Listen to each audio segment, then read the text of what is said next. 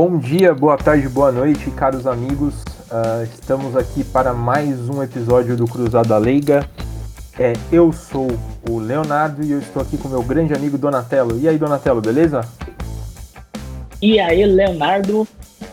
Ele está copiando a minha intro, mas tudo bem. Vamos lá. É, hoje a gente vamos, vamos falar de um assunto assim que vai parecer um pouco progressista, um pouco pra, pra frentex demais, né, o, o né? exato, exato. Pela, né, pela, pelas palavras que estamos usando aqui, mas se a gente for pensar um, um pouco, não é tanto assim por causa de alguns, alguns algumas coisas que, que aconteceram que deterioraram um pouco a nossa linguagem. Hoje, hoje a gente vai falar sobre os relacionamentos tóxicos. Exato. E quando a gente fala em relacionamentos, não é só o relacionamento é, marido, mulher, namorado e namorada, né? Porque hoje em dia, quando se fala em relacionamento, as pessoas elas ligam somente a, a essas duas, essas duas formas de relacionamento e esquecem os outros tipos de relacionamento que elas têm no dia a dia. Exato, exato.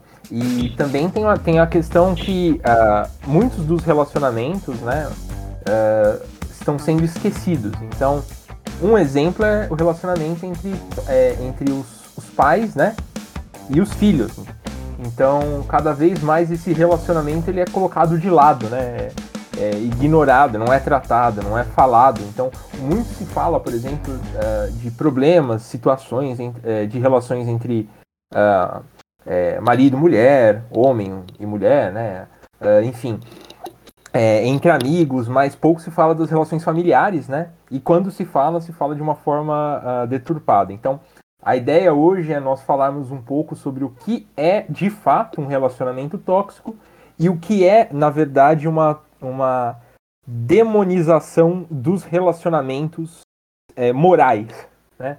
Uh, hoje em dia, muito do que nós, uh, nós temos na nossa sociedade há muito tempo como relações saudáveis ou como é, condições saudáveis dentro de um relacionamento estão sendo tratadas como comportamento tóxicos. E isso só faz com que, é, é, que, que situações realmente prejudiciais é, sejam, sejam colocadas em segundo plano, né? Então é aquela história, uma pessoa que diz uh, toda hora mentiras, é, tem uma grande possibilidade de quando ela diz uma verdade, ninguém acreditar. Então, do mesmo jeito, se nós tratamos todo, tudo como coisa, relacionamentos tóxicos ou como re, ações tóxicas, como atitudes tóxicas, nós uh, colocamos um, um, um, pano, misturamos com o que realmente é tóxico e aí, quando nós vimos alguma coisa que realmente é tóxico, às vezes a gente trata como sendo mais uma das uh, invenções desses progressistas e desse tipo de, de coisa, né? É, de, de gente não liga muito para as tradições, né? Acham que tradições é, é um negócio do passado, um negócio super, super demodé. Né?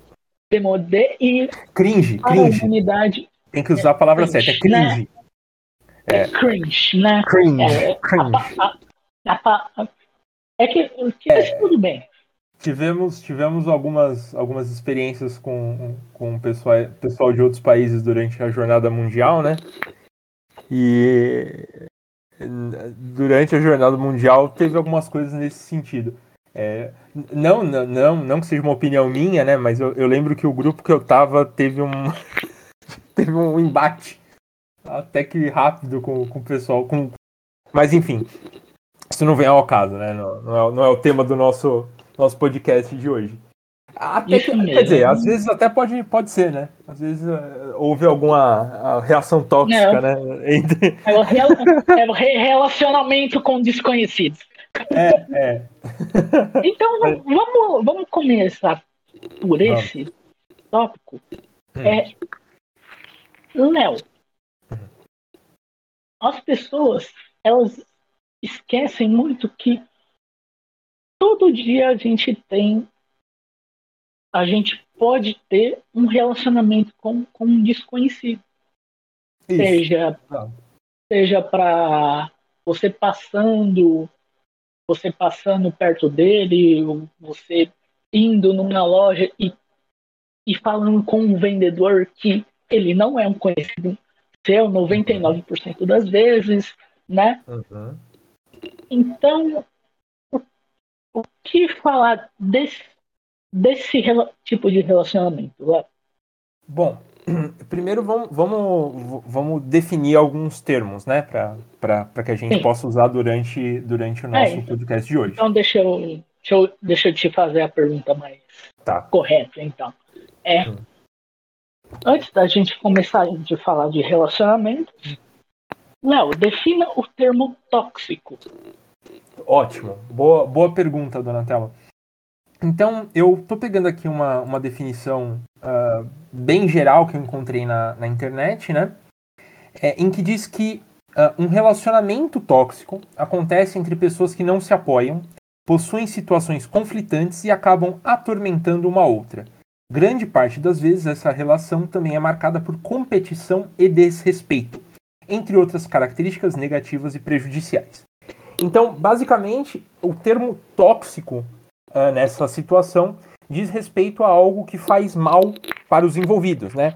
Então, da, mesmo da mesma forma que uma substância é tóxica quando ela faz mal à pessoa que a consome ou que é exposto a essa substância, um relacionamento tóxico faz mal à pessoa que está exposto a esse relacionamento. Tá? E normalmente nós, eh, nós entendemos que essa toxicidade parte de um ou de ambos, né? Os, ou de múltiplos, né? Indivíduos desse relacionamento. Porque existem relacionamentos com mais uh, de dois indivíduos. No caso, não relacionamentos amorosos em, é, em tese, né? idealmente falando, Sim. mas em outros tipos de relacionamento existem out, é, mais quantidade, ou diferentes quantidades de pessoas envolvidas, né?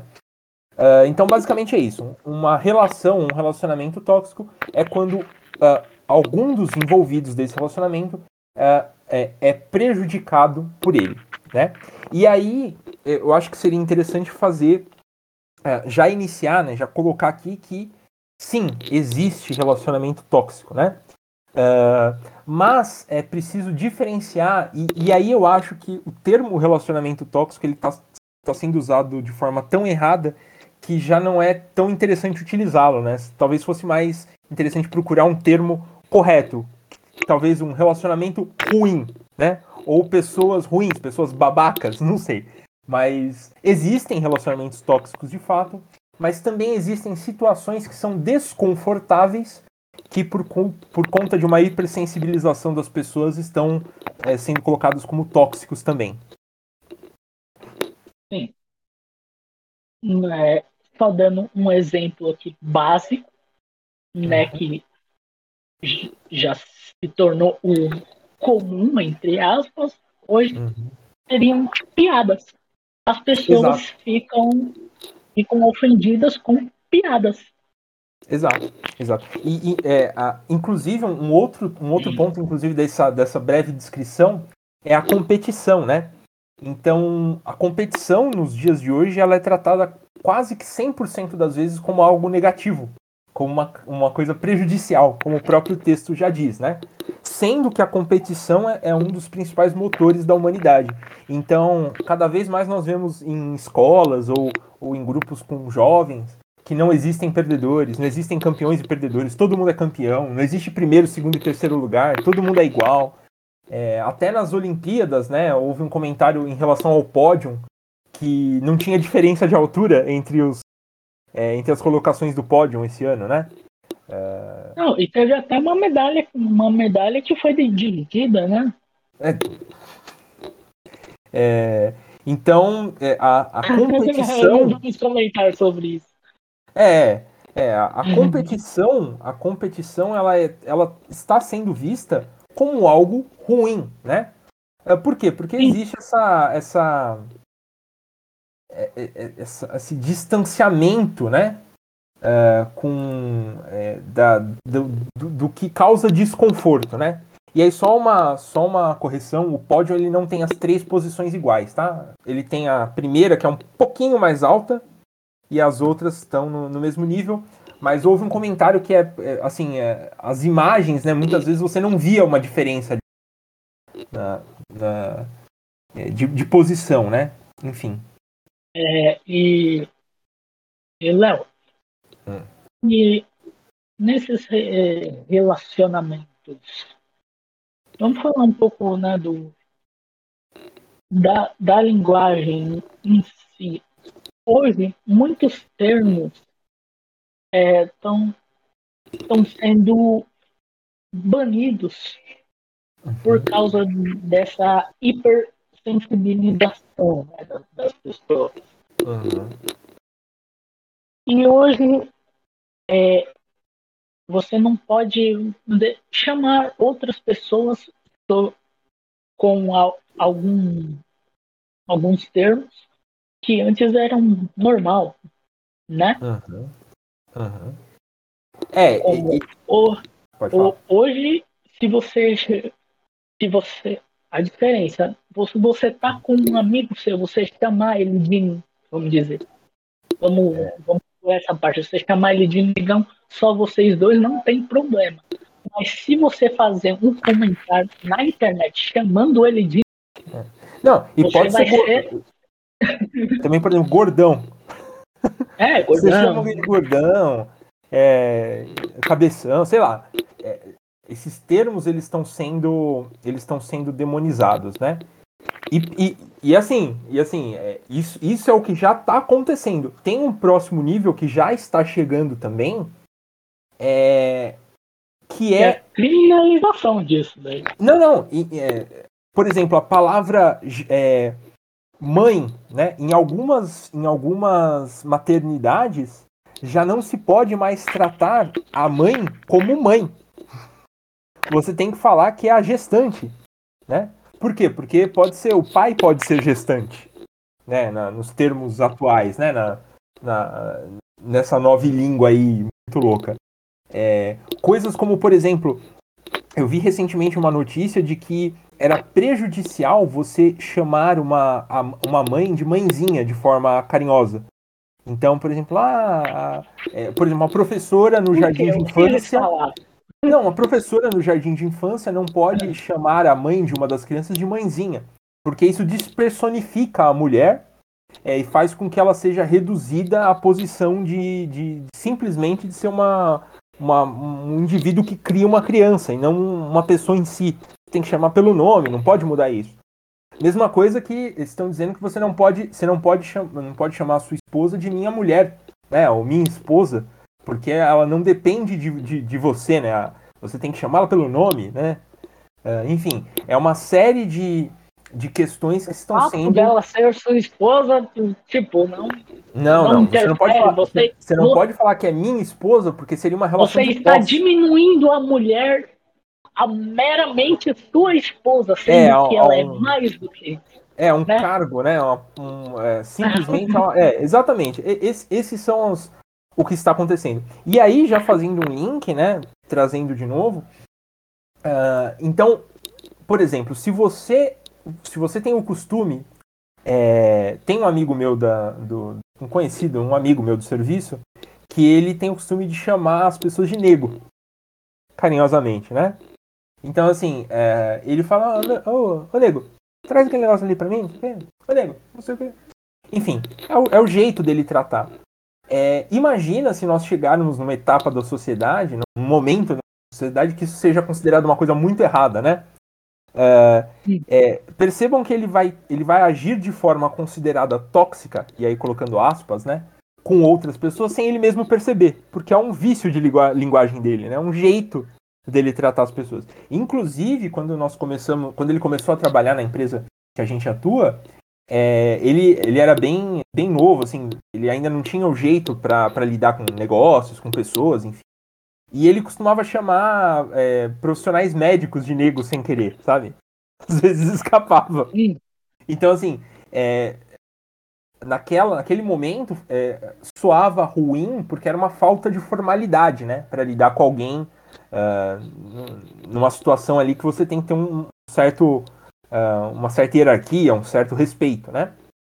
Mas, por exemplo, uh, os meus avós, né, minha avó, meu avô, é, eles, eles costumavam falar, por exemplo, ah, fulano, é, aquele fulano, ah, ah, qual, qual Ricardo? Ah, aquele de cor, né?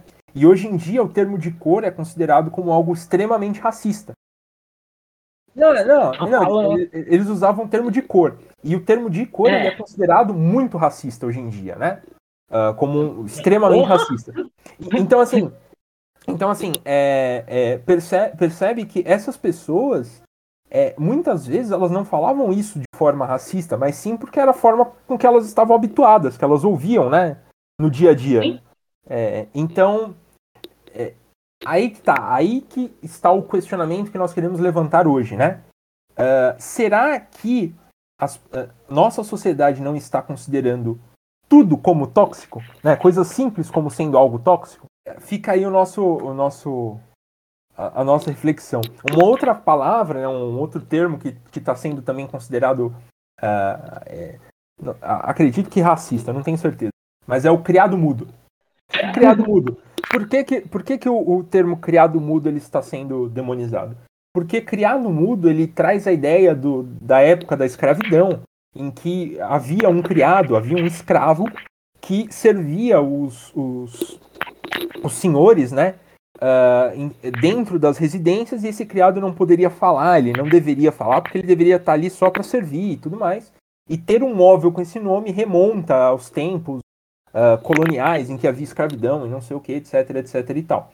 Só que essas pessoas são as mesmas pessoas que querem uh, ressignificar outras palavras. Então, assim, algumas palavras que foram ressignificadas com o passar do tempo, ou seja, hoje em dia ninguém que ouve criado mudo pensa num escravo, pensa num móvel de madeira do lado da cama, né? Isso é, mesmo. Mudou-se, mudou-se o significado da palavra. É, portanto, a palavra não é mais racista porque ela não se refere mais à mesma coisa, né? É, não, não, faz sentido. É, essas mesmas pessoas que nesse caso ignoram a ressignificação das palavras são as que querem ressignificar a palavra homem, a palavra mulher, né? Ou feminino, masculino. Isso mesmo. Homem. É, então, assim, é, esposo, esposa. Essas pessoas, elas. É, esse grupo de pessoas, né? Esses movimentos, eles aceitam ressignificações que são é, interessantes para eles e negam outras, né? Enfim. E é, geralmente esse... essa, é, essas que eles aceitam são totalmente imbecis, né? E, Exato. E se você for pensar pelo menos um pouco, se você tiver dois neurônios na cabeça, você acha isso uma total uma total burrice, né? Mas só que isso daí tem uma certa relevância entre aspas, né? Porque essas mídias são a elite intelectual que, que estão nas universidades, né? Uhum. E, e às vezes até nos canais de comunicação. Exato, exato.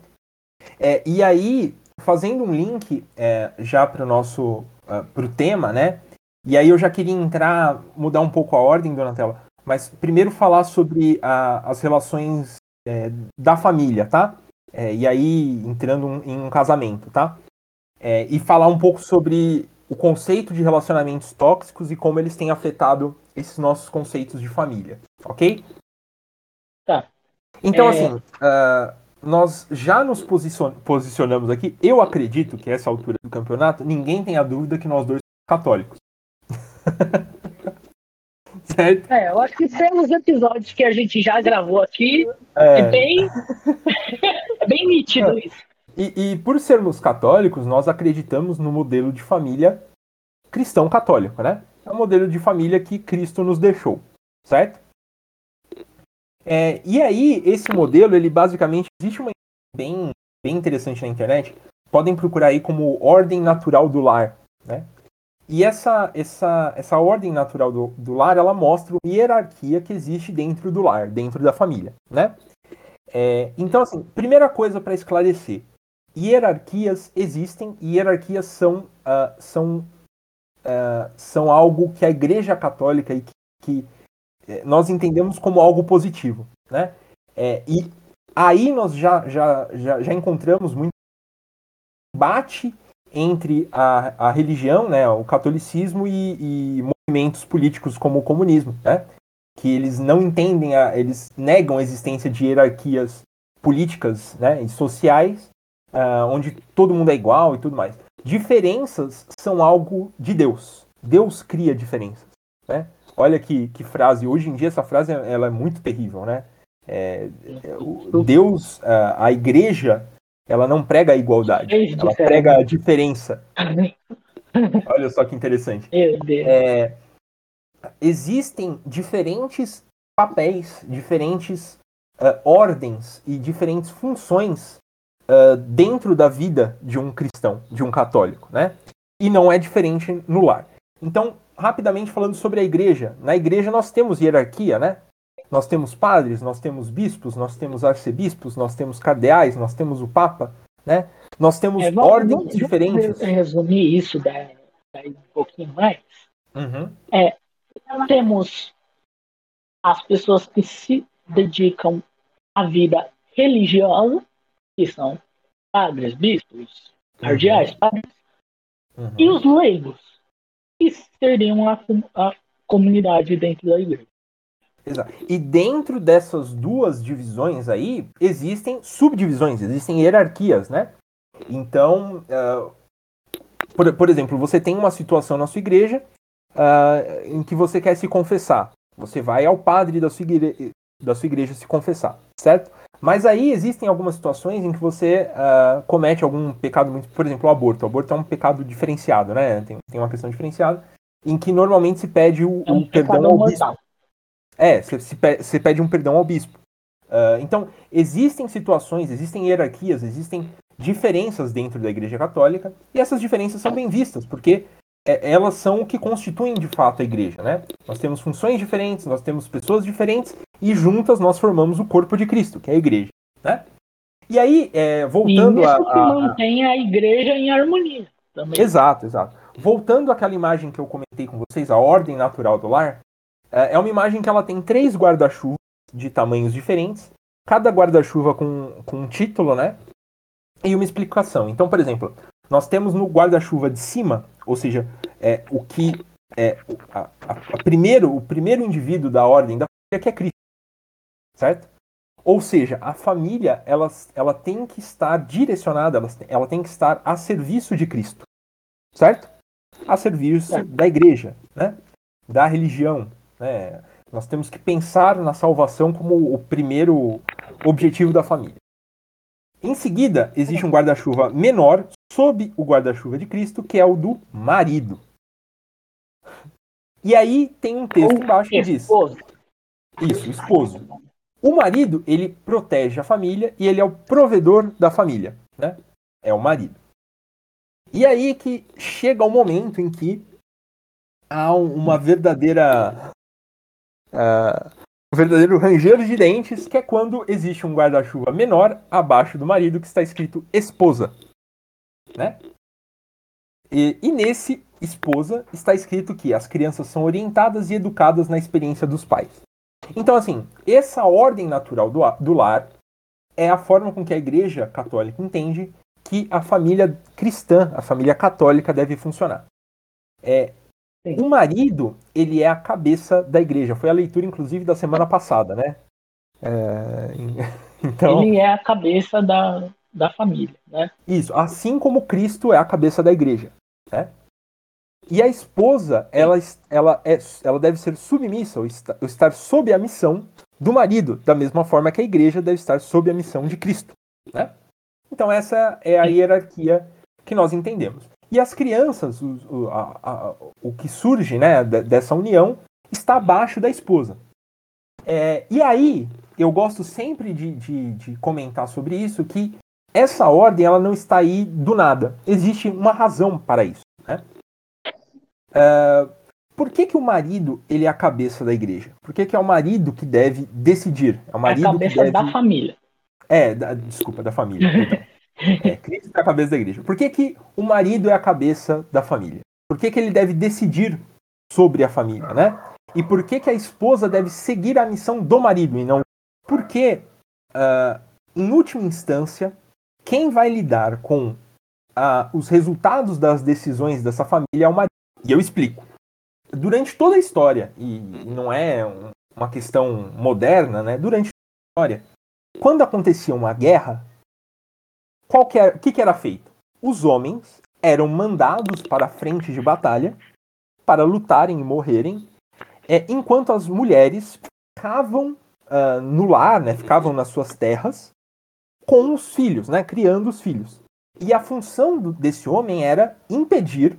E por que, que os homens iam à guerra, né? Muitas vezes as pessoas falam assim: ah, a decisão de um líder fez com que milhares de pessoas morressem. Não. Na maior parte das vezes, a guerra acontece por quê? Porque os homens daquela sociedade veem que há uma ameaça para ilhas. E aí eles vão e lutam contra essa ameaça. As cruzadas uh, foram muito em conta disso, né? Uh, os, os, os, cristãos, né, os católicos da, da Europa viram uma grande ameaça uh, vindo do, da, dos muçulmanos, né? E eles temeram pelas suas mulheres e pelas suas crianças. E por isso é, começou esse movimento das cruzadas, né? entre outras questões. Mas sempre aconteceu. Então, assim, uh, imagina que se uma mulher, uma, a esposa, toma uma decisão que coloca a família em risco. É entendido, né, essa estrutura dessa ordem natural do lar quem vai é, é, proteger essa família é o marido, é a função do marido proteger. Então, a pessoa que está decidindo é diferente da pessoa que vai lidar com o resultado dessa decisão. Né? Então, o marido ele decide dentro dessa estrutura porque, em última instância, é ele que vai lidar com o resultado da decisão. E é ele que deve lidar com o resultado da decisão. Se um marido deixa o resultado ou, ou, ou, ou a, a, as penas de uma má decisão para que a esposa lide, ele não está sendo um bom marido. Então, vou dar um exemplo uh, ah, para vocês. Temos uma família lá e um dos filhos dessa família começa a usar drogas, certo?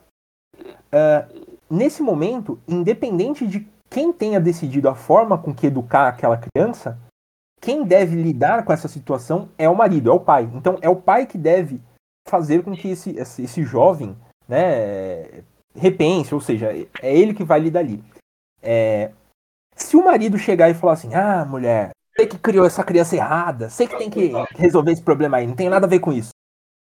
É, aquela pessoa não está sendo um bom marido, né? Por quê? Ele Porque... está se omitindo da, da sua Exato, da sua responsabilidade. na família.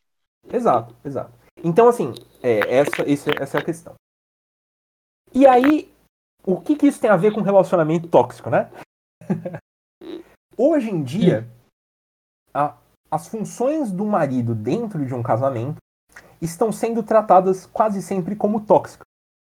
E se vocês fizeram uh, o que eu comentei de procurar essa ordem natural do lar na internet, vocês vão ver que existem alguns outros uh, desenhos que são exatamente a mesma ordem natural do lar, só que ao invés de marido e esposa está ativo e passivo. Então está Cristo, ativo e passivo. Por quê? Porque existe agora uma, um novo conceito de que não existe mais funções do marido e funções da mulher. É, a função do marido agora é de qualquer um que provê o sustento do lar. Ou seja, se for a mulher que estiver trabalhando, né, é ela que deve tomar o lugar do marido, né? Então, não cabe mais falar marido, e sim o ativo, né, a pessoa que atua nessa relação.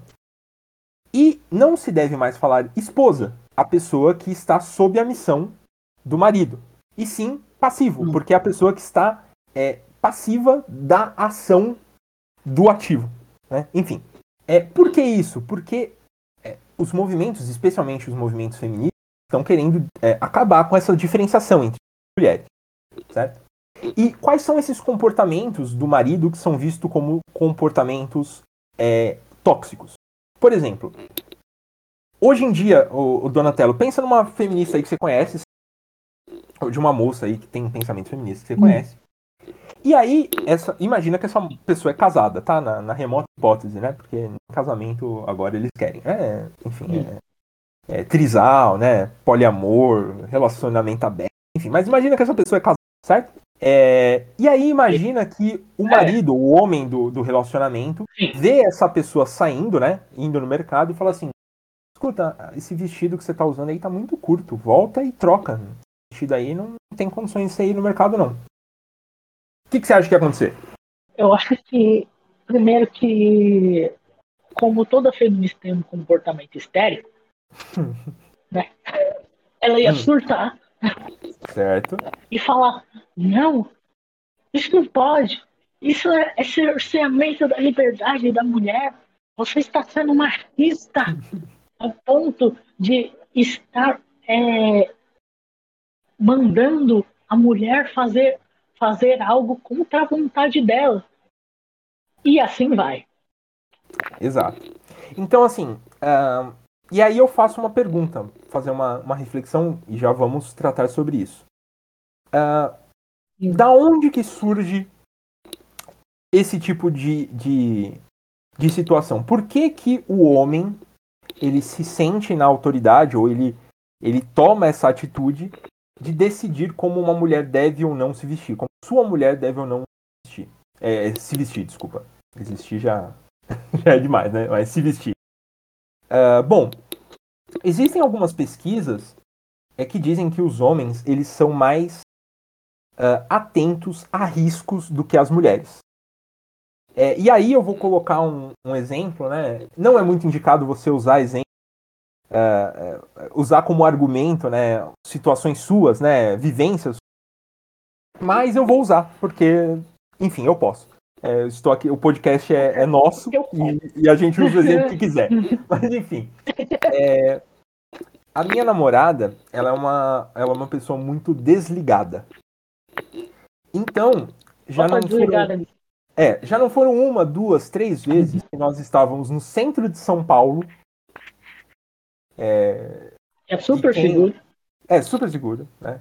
Passando, sei lá, na Praça da Sé, no. no é, na- No bairro da no, Liberdade, no Largo São Bento lá, que também é um lugar né? que hoje em dia tá, tá complicado. Enfim, na- nós estávamos andando no centro de São Paulo. Santa Efigênia. Isso, e, ela, e, e a minha namorada estava feliz e contente com a mochila nas costas, olhando pra frente e andando como não, se não tivesse amanhã. Entendeu? Ou então no, no metrô, lotado, com a mochila nas costas também. E com o celular, né, naquele negócio, celular no bolso de fora, sabe? Com um cantinho assim, a mostra. Bolsa de fora e, e no de trás, né? Isso. isso. E aí, No bolso de trás ainda. eu sempre tô andando do lado, um, um, um passo para trás, olhando para todos os lados a cada cinco segundos, especialmente pro celular que tá à mostra. Então, assim, é óbvio, isso é um, é um caso, né? Mas, assim, no geral, óbvio, exi- existem mulheres que são atentas, né? E, e a partir do momento que você vive tempo, né? E você, anda, você já começa a notar esse, mas, no geral, os homens, eles notam perigos que as mulheres não notam. Né? Ah, e não são só perigos físicos, né? São perigos ah, além do físico. E aí eu vou dar um exemplo ah, interessante para vocês. É, e isso entra um pouco... Inclusive, eu acho que isso deveria ser até um argumento das feministas, que elas batem muito nessa... É, teve um caso de uma que ela foi a trabalho e ficou num hotel ah, lá no Rio de Janeiro, né, na região de Petrópolis. E aí ela notou uma coisa que era assim, o, a janela do banheiro em que ela estava, do, do, do- do quarto que ela estava, né, a janela do banheiro do quarto que ela estava, ela era baixa de uma forma que a pessoa que passasse do lado de fora num corredor, tinha um corredor externo, podia facilmente olhar para dentro do, do banheiro, né? E aí ela teve que se preocupar em colocar uma cortina é, na janela. Ela pegou uma toalha e colocou na, na janela desse banheiro para tomar banho em- tranquila, né? É, mas só que é, quando ela me contou esse caso, eu falei: é, você sabia que existem pessoas que instalam câmeras nesses locais e tal? E que é indicado que você, se vá, quando vai ficar num hotel, né? é, ou em um lugar que você não conhece, ou um provador que você não conhece, é indicado que você apague todas as luzes do ambiente, ligue a câmera do celular e aponte, dê uma, uma volta com, essa, com a câmera do celular é, no ambiente. Por quê? Porque se tiver alguma câmera com infravermelho, a câmera do celular ela vai aparecer a luz do infravermelho. E isso vai indicar que tem uma câmera escondida ali, né? Então, assim, são alguns cuidados que muitas vezes não passam na cabeça das pessoas, mas existem pessoas más no mundo. É, e aí, é, o que, que a gente pode fazer para lidar com a situação? Fingir que não existe, defender que, ah, eu posso sair na rua usando a roupa que eu. Pensando como um homem, vamos colocar, não vamos no caso das mulheres, né? Porque dizem que isso é, é fazer com que a vítima, culpabilizar a vítima, mas vamos falar de homens. Você, homem, você andaria com um relógio Rolex 30 mil reais é, na Cracolândia? Não. Por quê? Porque você sabe que a chance de você ser assaltado é grande. Né? Então você não vai se expor a um risco desnecessário. Você andaria com um relógio de 30 mil reais em São Paulo, no Rio de Janeiro, qualquer lugar que for, é, mesmo que não fosse um lugar notadamente perigoso, você estaria se expondo a risco. Isso é consenso. As pessoas têm, existem o, existe o consenso entre as pessoas que você usar algo muito caro num ambiente é, perigoso, né, que há uma criminalidade grande, é uma situação de risco. A gente não pode fechar os nossos olhos para essa situação, né? Do mesmo jeito as mulheres. É, eu adoraria que nós vivêssemos. É, você de fato possa usar a roupa que você quiser, o acessório que você quiser, e não vai ter você vai estar inseguro bem. É, é, o meu sonho de sociedade é esse. Mas ainda não vivemos nessa situação, né? Então, muitas vezes, os homens notam um risco que as mulheres não notam, justamente por serem homens, né? Então, assim, um homem sabe o que outro homem, né? Um homem que acha uma, a roupa que a esposa está usando atraente, ele sabe que ele, numa situação que vê uma pessoa vestida daquela forma, não faria nada, mas um criminoso, uma pessoa, um monstro, vendo aquela pessoa, pode fazer alguma coisa. Então, existe aí a, a, posição do homem de proteger. É uma das funções que nós entendemos como a função do homem. E aí, hoje em dia, isso é tratado como o homem que muitas vezes é, impede que a mulher faça coisas que a coloquem em perigo é considerado como agindo como tóxico, né? O homem que é contra amizades que não engrandecem a esposa é visto como alguém tóxico. E o contrário é verdadeiro também. Muitas vezes uma mulher que, que não gosta de uma amizade do seu, seu marido, né, o, o seu namorado, é vista como uma pessoa é, descontrolada, tóxica. É, mas tudo tem que ser visto com, com do ponto de vista que talvez ali haja alguma coisa, né? É, enfim, esse é o conceito sobre relacionamento amoroso. É, nesse conceito que o Léo fala, falou aí sobre relacionamento, né? Isso, isso ele fala de um comportamento que é que hoje em dia é, é visto como um comportamento tóxico, mas às vezes a, até coisas bem mais simples, né? É, coisas bem mais simples é, é visto como um comportamento tóxico, né? Como é, você.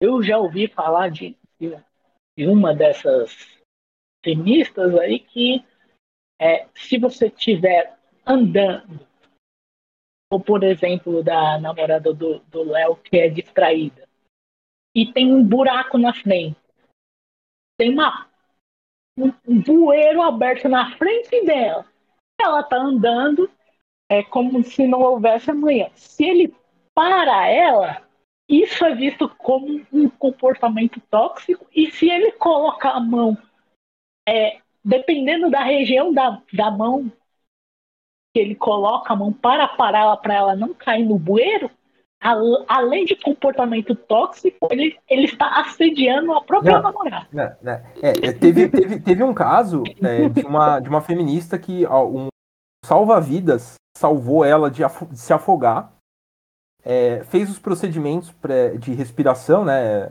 é, para desafogá-la, né, enfim, e depois ela reclamou que o cara assediou ela, né, foi uma questão de assédio. Enfim, completamente, completamente sem sentido, né? Então, assim. É, sem esse, sentido esse... desproporcional, né? Não, é, é, essa situação que nós, nós, nós enxergamos hoje. É, comportamentos como, por exemplo, o cavalheirismo, né? Que sempre foi muito uh, muito uh, admirado né, na, na sociedade, comportamentos tóxicos. Você abrir a porta para uma mulher, é, hoje em dia pode ser visto como você chamando a mulher de incapaz, sabe? Uma coisa assim, absurda. Você se oferecendo para abrir um pote, você. Enfim, são coisas que podem ser vistas como, como atitudes tóxicas, né? É, você aconselhar ou você falar sobre algo que você entende para uma mulher pode ser visto como mansplaining, que é aquele ato de explicar de forma condescendente algo para a mulher como se soubesse do assunto. Né? Isso está provado cientificamente, né, que os homens eles têm essa propensão natural de querer explicar as coisas. Sim, sim, então, ensinar, se ele é. entende a coisa, ele, ele vai querer ensinar. Não, e, e, assim, eu. Vocês já devem ter notado nos podcasts que eu falo pra caramba, eu corto o Léo, o, desculpa, o Donatello, eu interrompo, eu monopolizo a, a fala, enfim. Mas eu faço isso com Ele é homem, é com mulher. Com... comigo, gente. Não, eu faço com homem, com mulher, com criança. É cada, a cada episódio. Eu faço com homem, com mulher, com criança, com cachorro, com qualquer, qualquer pessoa que conviva comigo, qualquer ser que conviva comigo, vai ser interrompido, é, vai receber explicações sobre alguma coisa. Enfim. É isso. Eu, sou, talvez eu seja uma pessoa tóxica. É, devo ser tóxico. É, super tóxico. Enfim. É, Léo, vamos falar um pouquinho sobre amizade. Vamos falar sobre amizade. hoje, né, Ótimo. hoje em dia, né, essa palavra, ela tá, ela é uma dessas palavras que é, perderam um pouco de sentido porque hoje se tornou comum, né, é você chamar uma, uma, uma pessoa conhecida de amigo. Uhum. E a relação amizade, quando é uma amizade verdadeira, ela é muito mais profunda do que isso. Exato. Exato. Né? Com, é, por exemplo, eu, eu e o, Léo nos conhecemos há muito tempo. Sim. Muito. Gente, a gente não é muito velho, não, mas a gente se conhece há um bom tempo. É. É, e talvez por não tempo. ser muito velho que a gente se conheça há um bom tempo. Se pensar, a gente se conheceu muito jovem, né? Os dois muito novos. E como ainda continuamos gente... novos, comparação do tempo é. que a gente viveu sem ser amigos com o que a gente viveu sendo amigos é muito maior sendo amigos, né? É, e, assim, é, nós nos conhecemos em uma situação, né? Que o que nos uniu foram o que nos uniu, olha, estou falando como se fosse casal aqui. o que nos uniu foi a situação. Um, a Igreja Católica, nós exato. dois somos católicos. Sim. E dois, a música. Sim, exato. Porque nós, nós dois tocávamos na igreja. Hoje o, o Léo não, não está mais tocando, mas ele sabe tocar. Sim, sim. Inclusive. Hoje eu ainda no... continuo tocando. Yeah. Enfim, ele tá, tá só um comentário aí. Mesmo, e mesmo a gente só mês passado, eu acho que foi mês passado, uhum. que o Léo soube que eu gosto e jogo xadrez. Exato. E eu também gosto e jogo xadrez, então olha só. então, a gente se conhece todo esse tempo e a gente não sabia um do outro que a gente gostava e jogava xadrez. Exato, exato. E, Se e, e... a gente colocar em conceitos de amizade atual, eu, eu, eu e o Léo estaríamos vistos como um corpo, um comportamento tóxico. Não, um com o outro. É, não, e aí, e aí que, e aí que tá o ponto. Gostei muito dessa colocação. Porque assim, hoje em dia há uma dificuldade das pessoas entenderem é, o que é preciso para uma amizade e os diferentes tipos de amizade que existem, né? É, e, e, e, isso, isso a gente pode. Vou colocar aqui dois exemplos na tela, certo? Então, assim, o que, qual que é um fator que atrapalha, que me atrapalha nas minhas amizades? Eu sou uma pessoa que eu não procuro as outras pessoas. Eu sou muito. Uh... É, não, não, sei se é introspectivo, mas sou reservado. Eu acho que a palavra. Então, assim. É, é introspectivo você... é a palavra mais bonita, né, Frei? Isso, isso. se você é meu amigo, certo? Se a gente tem uma amizade, e você não me chama para fazer alguma coisa, você não me manda uma mensagem, eu não me toco de fazer isso. É, não é uma, uma coisa que é natural para mim. Eu dificilmente vou procurar algum amigo meu que está algum tempo sem falar comigo. A não ser que seja um negócio assim muito, sabe, sei lá, faz 10 anos que a pessoa não fala comigo. Aí um dia eu falo, putz, por que eu parei de falar com aquela pessoa? Sempre aconteceu alguma coisa, eu vou ver se teve alguma coisa, mando uma mensagem. Às vezes acontece isso. Então, esse é, é um vamos... ponto. Aliás, esse foi um dos fatores de eu, eu acho que dessa nossa proximidade. Eu te enchi o saco. Muito Exato. Exato. É, é, a personalidade né? dele. É a personalidade do Donatello. E o Donatello, ele tem uma personalidade é, muito pra frente, né? Então, ele fala com as pessoas, ele vai na casa das pessoas, ele toma iniciativa. Não, não me ofenda. Na, pra frente, hoje em dia, você falar que eu sou pra frente, você tá me ofendendo. Você é para trás, então, rapaz? Não, não sou para trás. Vamos dizer que eu sou mais extro, extrovertido, extrovertido, né? É, exato, exato. Pra, Ele é mais extrovertido. Pra frente, pra frente é, é remontar progressismo e eu não gosto disso. Não, ótimo, excelente. Ele é mais extrovertido. Ele é mais extrovertido. E aí, e aí, muitas vezes, por esse meu comportamento, as hum. pessoas não consideram, é, acham que eu não sou, acham isso tóxico, né? Essa, essa minha questão de não procurar, não ir atrás é uma coisa. É alguém que não se importa com o outro, alguém não tem interesse, enfim. É, mas não, é, é, só a forma com que, com que, eu, com que eu lido, né? Com, com esse tipo ou de situação. alguém até ou acham ele, por causa desse comportamento, até snob. Exato, exa exatamente. Todo mundo. Isso, você achou a palavra certa. Todo mundo que eu conheço e que vira meu amigo depois de um tempo, eu pergunto qual é a primeira impressão que você teve de mim. A pessoa vai falar metido, snob, é, egocêntrico, egoísta, é, babaca. Entendeu?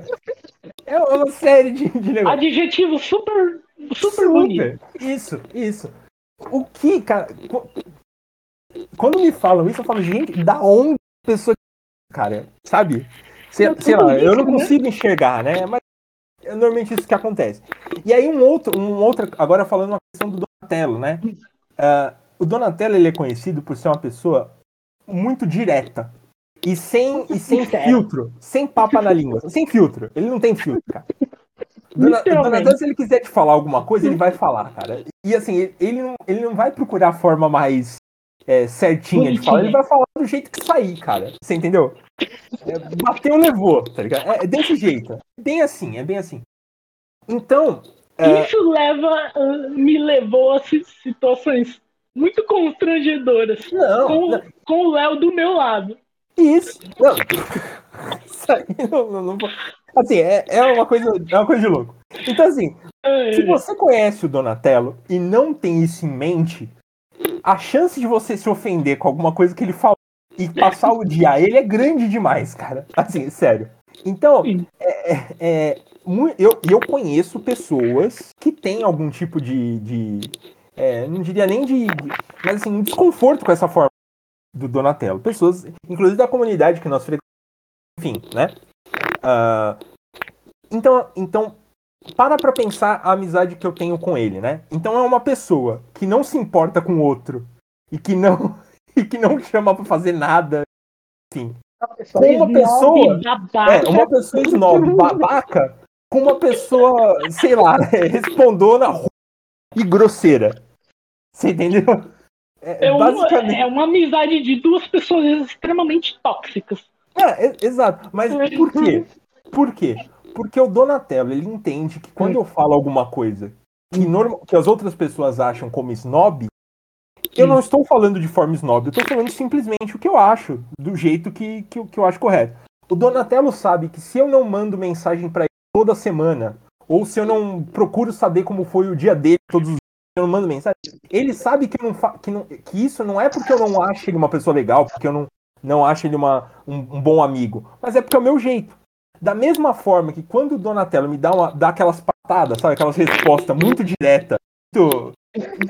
eu sei que ele não tá sendo grosseiro, eu sei que é o jeito dele. Então, eu relevo, eu, eu, eu tento entender o, o que ele quis dizer com aquilo, né? Ou seja, eu tento, eu tento falar, putz, não, não é, ele não tá querendo. É meu amigo, pô, vamos ver o que, que ele tá querendo Por isso oh. que a gente é amigo e por isso que a amizade deu certo. E dá certo há tanto tempo, oh. né? É aquela coisa.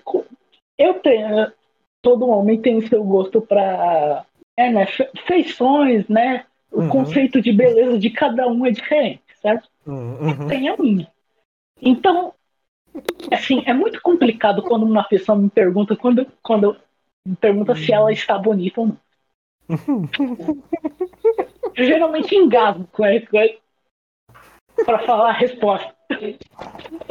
Exato. É, então, assim, se você quiser fazer amizade com Donatello, não, não pergunte algo que você não esteja preparado para a resposta. Você entendeu? É, esse, esse, essa é a situação. Ele vai, ele vai falar o que ele acha. E isso não significa que ele te considere menos por isso. É, é a forma dele, é o jeito dele dele lidar, né? É, é muito direto. É, vamos, assim, vamos, dizer, é, só, só, um exemplo bem básico. Uhum. Uhum. Né? Quando a, a, a, pergunta que eu mais odeio odeio em pessoas fazem para mim é quantos anos você acha que eu tenho? Então, o que acontece, né? É. É, tem, tem pessoas que são novas que têm a afeição de mais velha, né? e, e como. Ai, meu Deus. Uma, acho, acho e, que eu captei. Acho que eu captei. Tá, e teve uma. e teve uma. Uma. Uma menina de. Na época ela tinha de 20, 23 anos. 23 anos, ela foi me perguntar: quantos anos você acha que eu tenho? Eu olhei assim, respirei fundo assim. Falei, 36. Eu acabei com o dia dela ali. Eu, meu Deus. E ele não, ele não fez por maldade, gente. Você entende, vocês entendem isso? Que, que não foi uma coisa assim, tipo, ele não pensou. Não, ele respondeu o que ele foi perguntado. Ponto. Né? É. E, e aí. Eu. Da mesma forma que eu busquei a definição de, uma, de um relacionamento tóxico, eu busquei aqui a definição de uma amizade tóxica, né? E aí tem um, uma, uma série de itens aqui. E aí eu gostaria que, Donatello, você pontuasse se alguma vez já aconteceu isso, tá? Se alguma vez eu já, já falei dessa forma sobre você e vice-versa, certo? Primeiro ponto, a pessoa te critica na frente dos outros. Ah, você, você já, já fez isso comigo. Somente com essa minha mania de sinceridade. Tá vendo? Acabei de fazer, inclusive. né? Fiz ao vivo. Né? Beleza. Segundo, compete com você em tudo. É... Não sei se a gente, não sei se a gente compete muito, né? No ponto de, assim, a gente compete xadrez, né? Partida eu acho que competição é uma coisa saudável. Você querer se esforçar para ser melhor do que um amigo seu nas coisas é bom. É, do, do, do ponto de vista que Porque ele faça o mesmo. sempre está melhorando, né? Teve uma época que eu fui fazer academia e eu fui fazer academia com um primo meu, né? Foi a, a, época que eu mais ganhei massa na, de todas as vezes que eu fiz academia, que eu treinei. Por quê? Porque se meu primo pegava 2kg no, no, sei lá, no, num halter de 2kg para fazer bíceps, eu ia lá e pegava 4. Aí ele ia, ele via que eu tava com 4, ele pegava 6. E, e assim ia, você entendeu? A gente não queria, era competição, né? E aí um empurrou o outro para melhorar, um empurrou o outro para melhorar competindo, né? E não, então... não foi uma e isso é um tipo de disputa que tem no universo masculino que é uma, uma disputa totalmente indireta, porque Exato. ele não fala, ó, oh, vamos competir. Não, eles viram e começaram. Exato, é, é isso, é, é uma coisa, coisa natural. E essa competição, ela existe também de forma diferente entre as mulheres. Então, a competição entre as mulheres, ela é uma ativa, né? É, ela é muito mais... Competição masculina é mais direta. É, é, você tá, tá levantando quanto no supino? Pô, tanto, vou levantar mais. É, é, a feminina é diferente, entendeu? É, mas é, aí não somos mulheres para explicar a fundo sobre isso, mas é diferente, de uma forma diferente. Outro ponto aqui, o próximo, nunca te elogia. Aí esse é um ponto complicado. Por quê? O que é elogio e qual que é a quantidade de elogio que você espera do outro? É. Isso mesmo, né? Porque normalmente, geralmente, vamos, falar, vamos dizer, normalmente em uma amizade masculina, você não precisa ficar elogiando um ao outro para você falar, ó, oh, esse é um bom amigo. Geralmente, Não. quando as pessoas começam a ter uma. Isso na amizade masculina. Uma amizade mais próxima, elas começam a se xingar. É, a, a, a, o elogio na amizade masculina é a ofensa. Né? É, então, não, eu, eu fui eu voltei a fazer academia um tempo desses, né? E aí acabei encontrando um, um amigo uh, do ensino médio, né? Na... E, e aí, cara, ele tá com cabelo, barba, que ele tava parecendo muito Trevor do GTA V. Sabe o Trevor do GTA? Procurem aí o Trevor do GTA V, tava igual, cara. E aí, Meu Deus, ele é assustador. Quando eu encontrei ele, eu falei, e aí, Trevor, beleza? Fazia muito tempo que eu não via ele. Eu falei, e aí, Trevor, beleza? Por quê? Porque tá, é, é, é isso, a amizade masculina tem muito disso, né? A amizade feminina trabalha mais com. E aí, um comentário sobre esse tópico é também a feminilização de tudo. Tudo tá precisando muito. Tava comentando antes da gente começar o podcast na tela que as músicas da igreja hoje elas apelam muito para sentimento, muito para emoção, para sentimentalismo é, é, para o choro, né? Para esse tipo de emoção, muito mais do que para coragem, para o heroísmo, né? Que, que é mais relacionado a sentimentos masculinos. E por isso há um grande afastamento dos homens, homens que têm essas características masculinas, né? Da, da igreja. É, então, isso, esse, esse tópico também trata sobre isso, né? É, se você espera um, um, que seja muito baseada em se você tem isso como uh, uh, o ideal de uma amizade, você não vai considerar amizades masculinas. É... Uma amizades genuínas, né? Exato. O próximo tópico que está aqui é nunca senta para conversar com você.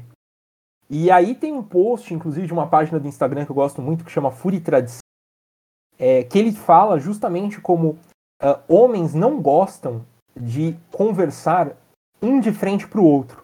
Por quê? Porque essa posição é, frente a frente no, no, universo ela é muito mais vista como um embate, uma competição, do que uma conversa. Diferente das mulheres. Então, assim, um, um, duas mulheres, quando tem alguma, algum problema, alguma desavença entre elas, elas normalmente se sentam uma de frente para outra, debater ou a falar de pé, né? Mas sempre de frente. Frontal. Se, ó, eu, vou, eu vou dar um exemplo muito simples e eu tenho um negócio aqui do lado para provar isso. Vai em qualquer boteco. Vê como os homens estão sentados. Geralmente eles são um do lado do outro. Nunca um está na frente do outro. Exato, exatamente. É. Exatamente.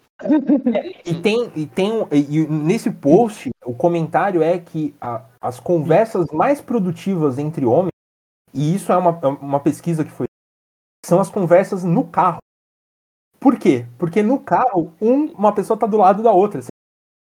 Então, é, é, comum no imaginário da muitos, né, lembrar de conversas que teve com seu pai, com a, num, ou num ônibus, né, se deslocando um do lado do outro.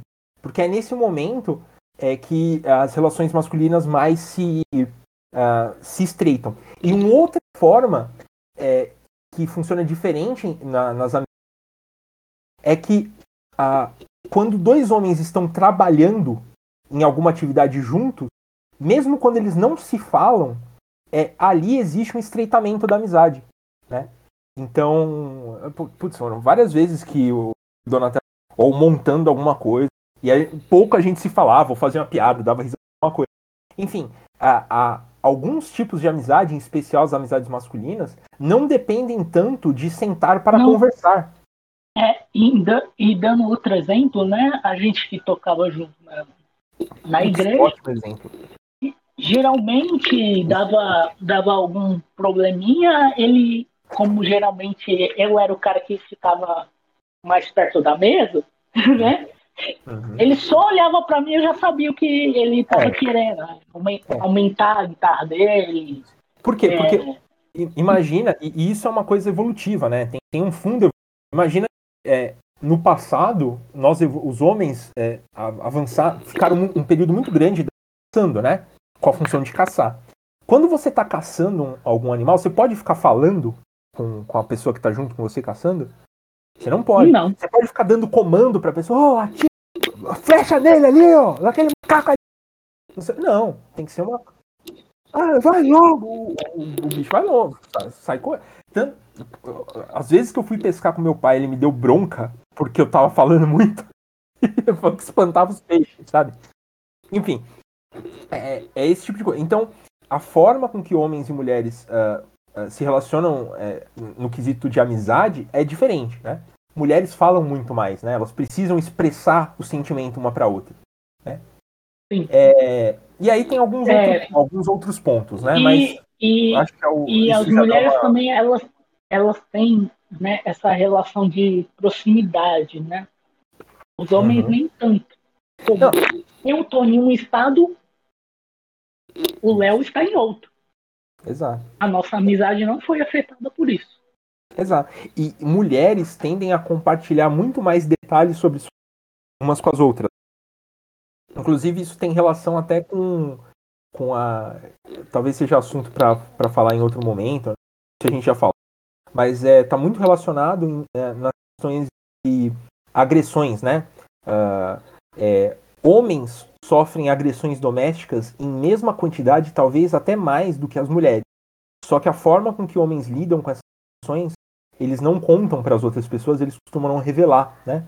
Então, raramente, quando um homem conta de que ele foi prejudicado, né, num relacionamento, ele conta para um ou outro amigo muito próximo, um familiar, sabe?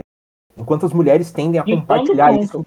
Isso, enquanto as mulheres tendem a compartilhar isso com muita gente, postar nas redes é, funcionam de formas diferentes. Mas é, é, o exemplo que o, que o Donatello deu, né? Nós não sabíamos que, que os dois gostavam de xadrez, né? Mesmo com um tempo muito grande de amizade.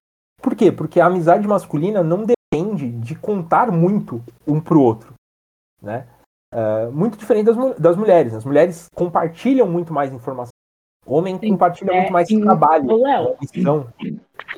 você, se lembra, você se lembra do o que eu te, te respondi? Ó, isso remete ao meu jeito, né? Com.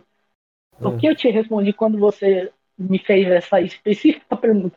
Por que você nunca falou que jogava xadrez? que, o que, que eu te falou? respondi? Eu não lembro. Tá vendo? Ah, porque você nunca me perguntou. Exatamente, exatamente, exato, exato. Tá vendo? Direto ao ponto. Eu nunca perguntei, ele nunca respondeu.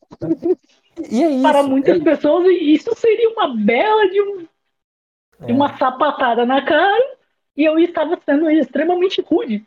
Exato. Recentemente, nós, nós dois assistimos um vídeo, né? Inclusive foi o Donatello que me recomendou, é, de, um, de uma história de uma feminista que escreveu um livro, passou algum, um período de tempo uh, disfarçada de homem. E aí ela notou algumas coisas.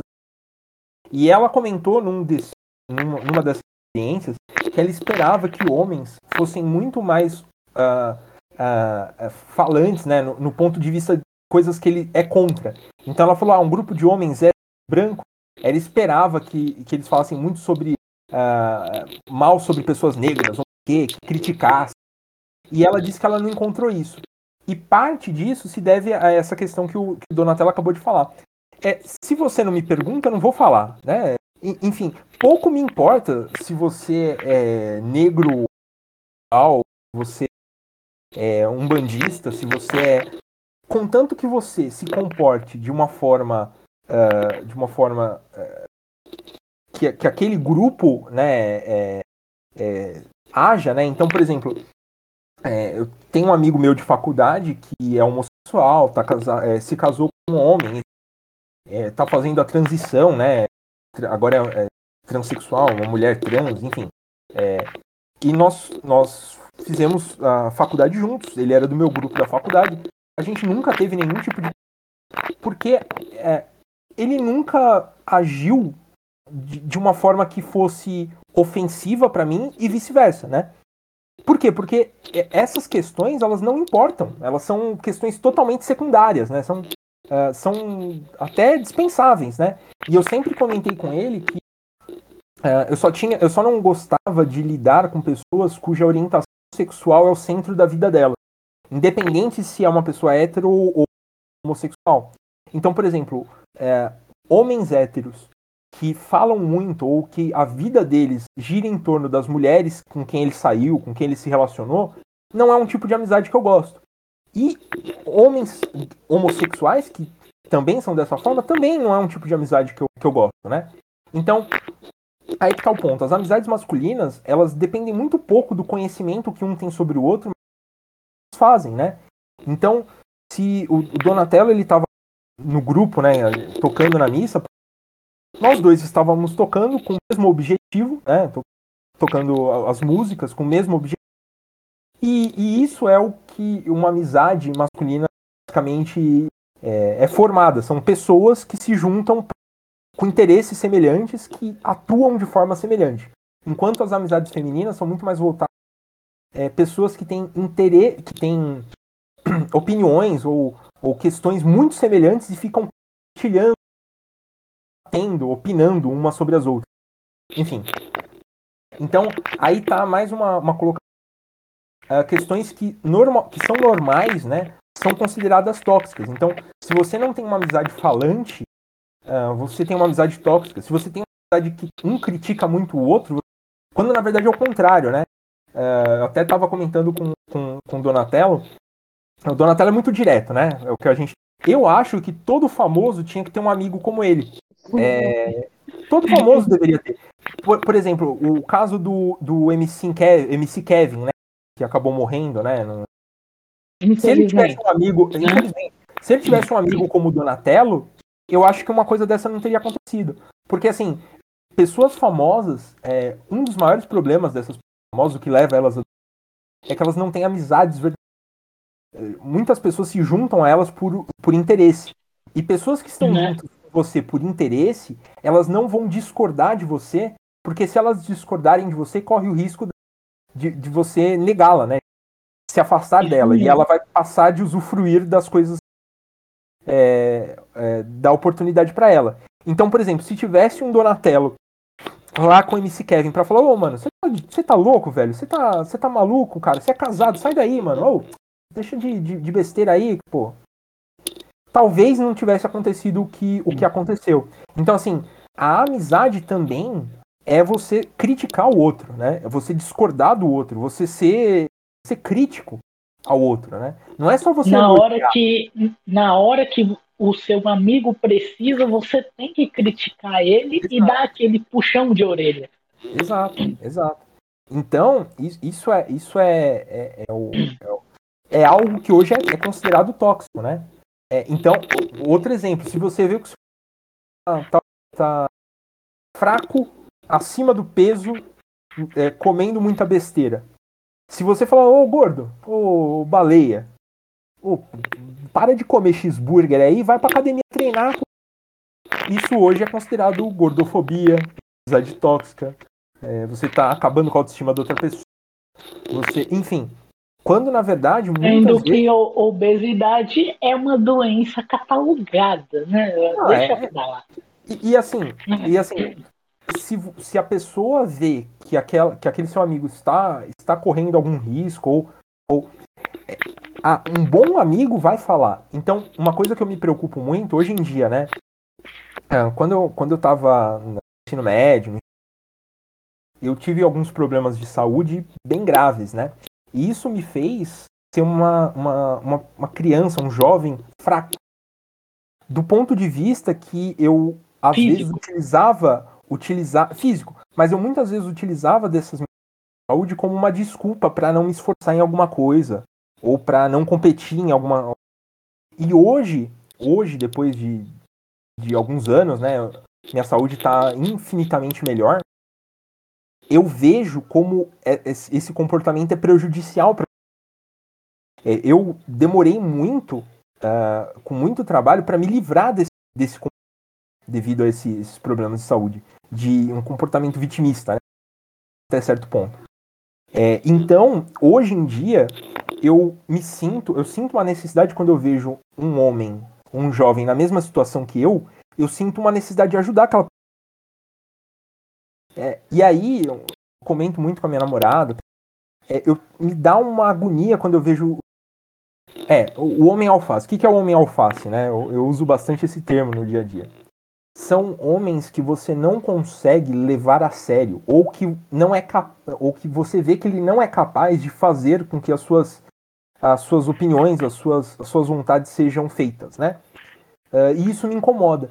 Então, por exemplo, eu até estava falando também Olha, antes da gente começar. Se, se eu fosse ilustrar o que ele fala, o que ele está falando aqui, seriam os fãs de K-pop de hoje. Ótimo, muito, muito bom. Né? Eu, eu tenho, os fãs masculinos, né, que, assim, é, é, é, os fãs masculinos de K-pop, você olha assim, o índice de testosterona desse povo é zero. É zero, é menos, é, é menos 13, sabe? É, assim, é eu tô, tô, tô, fazendo academia, como eu havia comentado, e esses dias eu tava. É, chegou um grupo de, de adolescentes, né? Eles deviam tá ter uns 16, 17 anos, eu acho. Meu e assim, Deus. esse grupo tinha um, um, cara lá que eu fiquei. Primeiro que ele tinha um cabelo é, loiro, cacheado, assim, que parecia uh, um pincel de, de, de pintura, né? É, não, um pincel de maquiagem, porque era raspado dos Sim. lados e em cima ele tinha bastante volume, assim, bem caracoladinho, assim tal. Ele tava usando um brinco no lado esquerdo que era uma bolinha com, a correntinha e um crucifixo. E no lado Meu esquerdo Deus. só o crucifixo, dourado, assim, hum. na academia, usando brinquinho tal. Ele conseguia ser mais branco do que eu. E por que, que ele conseguia ser mais gente, branco? Por que, que ele conseguia ser mais branco? É muito branco, eu? gente. Não. E por que, que, ele conseguia ser mais branco do que eu? Porque ele não tinha um pelo no corpo, né? Pelo menos na, na, na área ali que estava a mostra, né? É, enfim, então, assim, eu na área que você conseguiu ver. É, graças a Deus. É, eu sou muito você branco. Você não quer ver que... mais do que aquilo. É, não, Deus me livre. É, eu sou muito branco, só que eu tenho algum, eu tenho pelos, né? Eu sou, eu sou um, eu tenho um, um nível de testosterona. Então, é, fica. Né, Bem mais alto que ele. Isso. E, e assim, e ele era um chassizinho de grilo, né? Um chassizinho de grilo. Ele tava treinando, e no intervalo entre um exercício e outro, ele tava fazendo aquelas dancinhas de TikTok sem música, velho. Sem música. Aí ele passava a mão assim em volta da, da cabeça, é, sabe, fazia uns, uns, movimentos de dança sem música nenhuma. Ele tá, na, na, na mente dele tava tocando alguma música do A música? É. Eu e fico aí, imaginando cara? aqueles cara aqueles cara bruto do lado Não, olhando. Do lado tem um maluco, tem tá um maluco. Tem um maluco que até, até fiz amizade com ele, né? Porque começou a bater os treinos, né? No dia que eu tava treinando Costa, ele tava treinando também e tal. E aí eu perguntava, quando eu tinha alguma dúvida, eu perguntava para ele, né? É, e hum. aí, é, esse cara, ele assim, ele tem uns 2 metros de altura, uns 3,5 de largura, né? O, o ombro dele, né? Aquele músculo que o pessoal fala que é a cebola, é do tamanho da minha cabeça, né? Um monstro, cara, um monstro, velho, um monstro, assim. E aí, esse cara tava treinando do lado, assim. É, eu tava, eu tava num. A gente tava fazendo polia, né? E aí são, hum. são quatro, né? Esses, esses, esse pessoal tava na direita, tava ali no meio e o outro cara tava na esquerda. E aí, cara, você olha para um lado, você olha pro outro e fala, gente, como é que pode ter uma diferença tão grande física entre pessoas da mesma espécie, né? É... Enfim. E aí. O é... que, que, que, eu, que, que eu penso quando eu vejo um, um, um cara desse? Cara, eu fico com medo. Não. É, é estranho falar, né? Você fica com medo do cara alface. Não, eu fico com medo do que esse cara alface pode enfrentar na vida dele, sabe? É, e não vai aguentar nada. Não vai, cara. Não vai. E assim, fisicamente falando. Porque é que nem eu, eu, eu fiz no comentário sobre os, os relacionamentos, né? Uh, nós não vivemos num mundo perfeito. Nosso, nosso mundo tem, tem, tem maldade. Existe maldade no mundo, né? Não é o reino dos céus. Existem pessoas más. É, e se a gente vive na certeza de que não vai acontecer nunca nada de mal pra gente, nós nos tornamos fracos, né? E aí eu penso, por exemplo, esse, esse rapaz ele, arranja, ele arruma uma namorada, certo? É, imaginando que a namorada. namorada. É, não, vamos imaginar uma namorada. Imaginando que a namorada dele não vá ser muito mais forte do que ele, certo? Se for um pouco mais forte, não se essa namorada dele tiver numa situação de, de perigo, sei lá, aparecer um cara começando a folgar com ela, sabe? Mexendo com ela tal, querendo agarrar a menina, o que, que esse cara vai fazer? Ele vai fazer a dancinha do TikTok? É bem mais provável ele se esconder atrás da namorada do que, do que ele enfrentar. Né? E aí é o que, que a gente estava falando da, das funções das pessoas. Né? Ele não, não vai conseguir cumprir a função dele de proteger, né? E aí isso é uma coisa que me incomoda muito, né? Isso mesmo. Exato. E, e, porque eu conheço, inclusive, caras alface que são do tamanho de, do maluco que eu falei lá da academia, bombadão, né? Tem, tem, existe. Mas eu, eu fui numa viagem com a minha namorada, né? Uh, visitar um, um, um, um, casal de amigos em Atibaia. E aí nós paramos num shopping que tinha lá, né? E aí a gente estava saindo do shopping e tinham duas, tinha uma, uma mulher com a filha, né? E as duas estavam indo para o carro e um morador de rua se aproximou e pediu dinheiro para as duas, né? As duas ficaram assustadas e falaram: não, não, a gente não tem. O cara, o morador de rua se invocou e começou a gritar com ela. É, na verdade, acho que ela falou: Oi, tudo bem? Aí o cara falou assim: Tudo bem, nada, eu tô na rua passando fome. Vocês me tratam como se fosse ser humano, que não sei o que. Começou a gritar com as duas, né? Com a mãe e a criança e a menina. Aí as hum. duas ficaram com medo, né? Ficaram assustadas. O que, que elas fizeram, cara? Elas começaram a andar na minha direção. Tava eu e a minha namorada. Começaram a andar na minha direção. As duas, né? E aí elas andaram na minha direção e foram atrás de mim, né? Na mesma hora, cara, instantaneamente, eu não falei nada, eu não fiz nada. O cara mudou de grito. Não, não. Eu, eu olhei pro cara, hum. né? Tipo, ela entrou atrás de mim, assim. Eu olhei pro cara. Na hora, o cara desarmou e falou: Ô, cara, não, tudo bem, cara? Não, eu não quero assustar ninguém, cara. Eu não quero fazer mal a ninguém. É que às vezes a pessoa trata a gente como se a gente não fosse ser humano. Eu falei, é, cara, às vezes acontece isso. Não, tá errado isso aí, né? Tem que tratar todo mundo igual, igual gente, né? Ele, não, é que não sei o que. Eu falei, mas também, cara, as duas estão sozinhas, né? Você falando alto assim assusta elas, né, cara? Pô, ele, não, não, não quero causar com ninguém. Enquanto eu falava com o cara, eu meio que fechei o caminho dele, né? Tipo, fechei o caminho, coloquei minha namorada para trás de mim. E aí as duas foram pro carro e saíram. E eu continuei desenrolando com o morador de rua, né? Então, assim, é, muitas vezes as feministas elas falam que os homens só respeitam as mulheres por conta de outros homens e não respeitam a mulher. Na verdade, não se trata isso. Na verdade, é o seguinte: homens sabem que homens conseguem quebrar outros homens na porrada. Sim. Você tá entendendo? Então, assim, aquele cara, o, aquele morador de rua, que provavelmente estava bêbado, tava, tinha usado alguma coisa, não sei, é, bêbado ele tava, né? Dava para sentir o hálito. É, quando ele viu as duas moças, ele tinha plena certeza que as duas moças não tinham capacidade de fazer nada com ele. Só que eu, de longe, naquele dia eu tava com a minha camiseta da Força Expedicionária, né? Tava, tava meio. Tava com um bonezinho camuflado escrito Molon Lab, né? Que é com capacete espartano, tá ligado? Hum. O cara, quando ele viu, ele falou assim: putz, se eu continuar gritando com essas meninas, esse maluco aí resolver vir pra cima de mim. eu tô ferrado. Eu tô lascado. não, não, não vai sobrar muito de mim pra, pra contar a história, entendeu? Aí ele baixou, baixou a bola, ficou na dele, né? Enfim. E a situação se resolveu. Ele perguntou se eu tinha algum dinheiro, eu falei, não tenho. Aí eu falei, ó, acho melhor você você não ficar mais aqui, porque o pessoal pode se assustar, a segurança pode pode invocar com você e tal. Acho melhor, né? Eu falei, não, não, já tô indo embora, que não sei o que, eu tô indo não sei o que, eu moro não sei aonde, não sei o que, meu amigo é policial, que não sei, sabe, querendo, falando algum assunto de bêbado, né? Não. É, mas enfim, esse é o ponto, né? Ah, existem pessoas más no mundo, é aquela história do lobo, do cão pastor e da ovelha, né?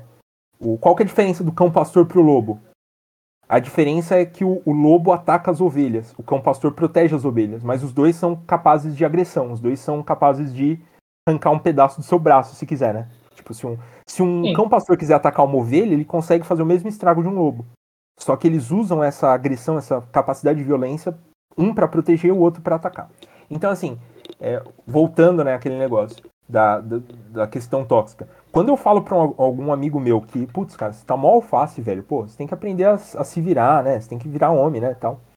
É, eu não tô falando isso porque eu sou tóxico, né? Porque eu quero humilhar aquela pessoa. Não, é porque eu estou vendo que, aquele, que aquele sujeito não está preparado para algo e eu sinto a necessidade de avisá-lo, né? Para que não aconteça uma situação dessa. Então imagina se nesse dia não tivesse nenhum homem ali. Ou se tivesse esse cara lá da academia que parecia um. É, sei lá. Nem sei o que, que ele parecia, um cotonete com cores inversas.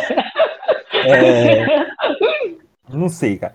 É, o que, que, que, aconteceria? Será Parecia que. Será... Uma, uma tripa de porco seca, né? Ah, é. O que, que, que, aconteceria? Então, assim, se esse cara ele, ele fosse invocar com a minha namorada e eu não tivesse capacidade, eu não tivesse pelo menos a aparência de, de ser alguém, uh, de não ser alface, né? O que, que aconteceria?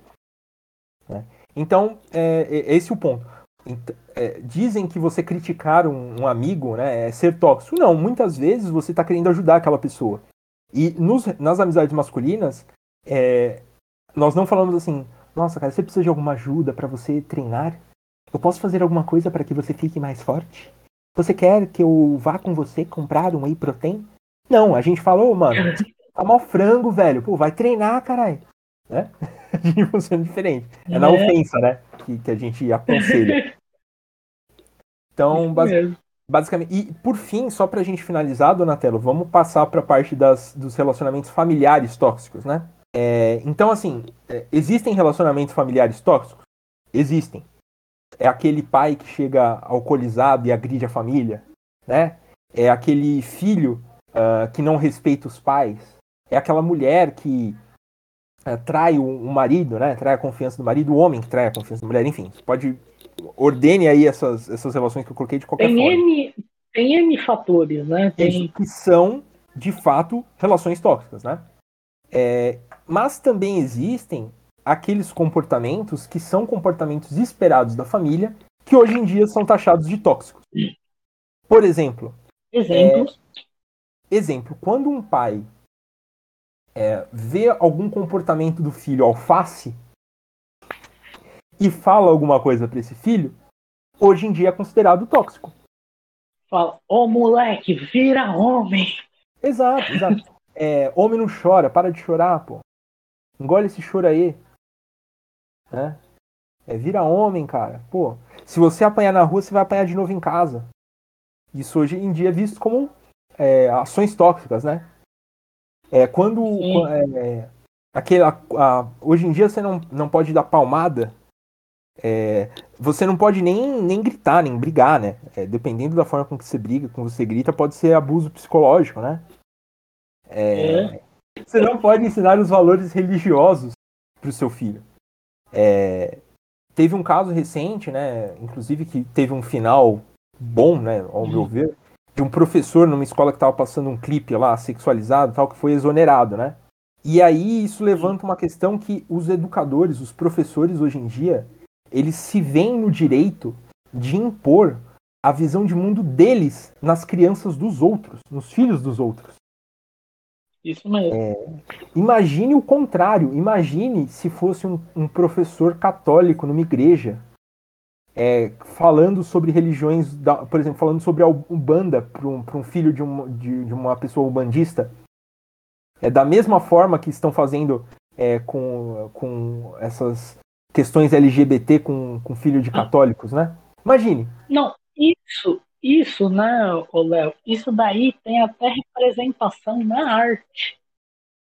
Para quem já assistiu Deus Não Está Morto 2, né? O 2, né? O 1 um é, é outra mente de uma professora cristã que, no caso lá do filme, a aluna perguntou sobre um caso que ela estava falando se era igual ao comportamento de Jesus em tal, em tal época.